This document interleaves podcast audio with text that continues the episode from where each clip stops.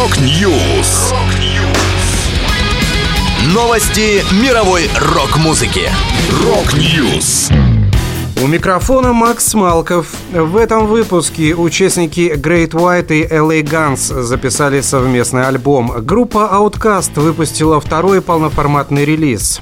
Bon Jovi представили собственную версию настольной игры «Монополия». Далее подробности.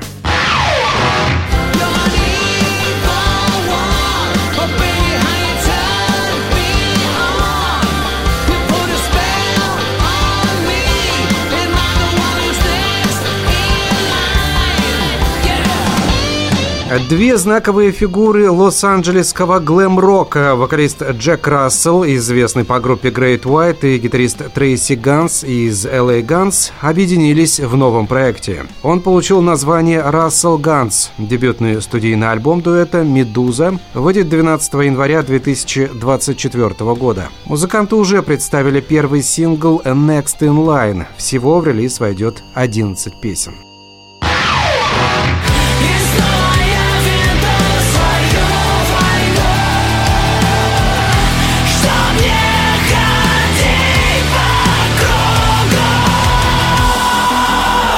Группа Outcast выпустила альбом «Культ». Он состоит из 10 треков, среди которых совместная работа с коллективом Times Square «Основание». Напомню, предыдущий альбом команды «Ультра», ставший дебютным в ее дискографии, вышел летом 2020 года.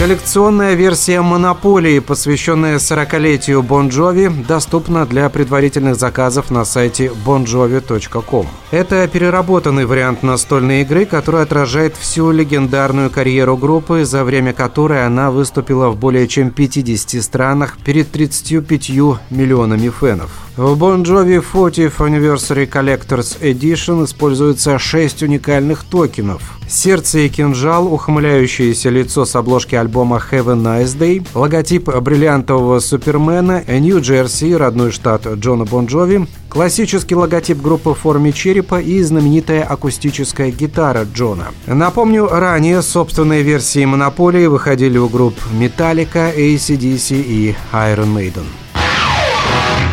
Это была последняя музыкальная новость, которую хотел с вами поделиться. Да будет рок! Рок-Ньюс!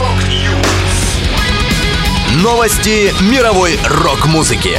Рок-Ньюс!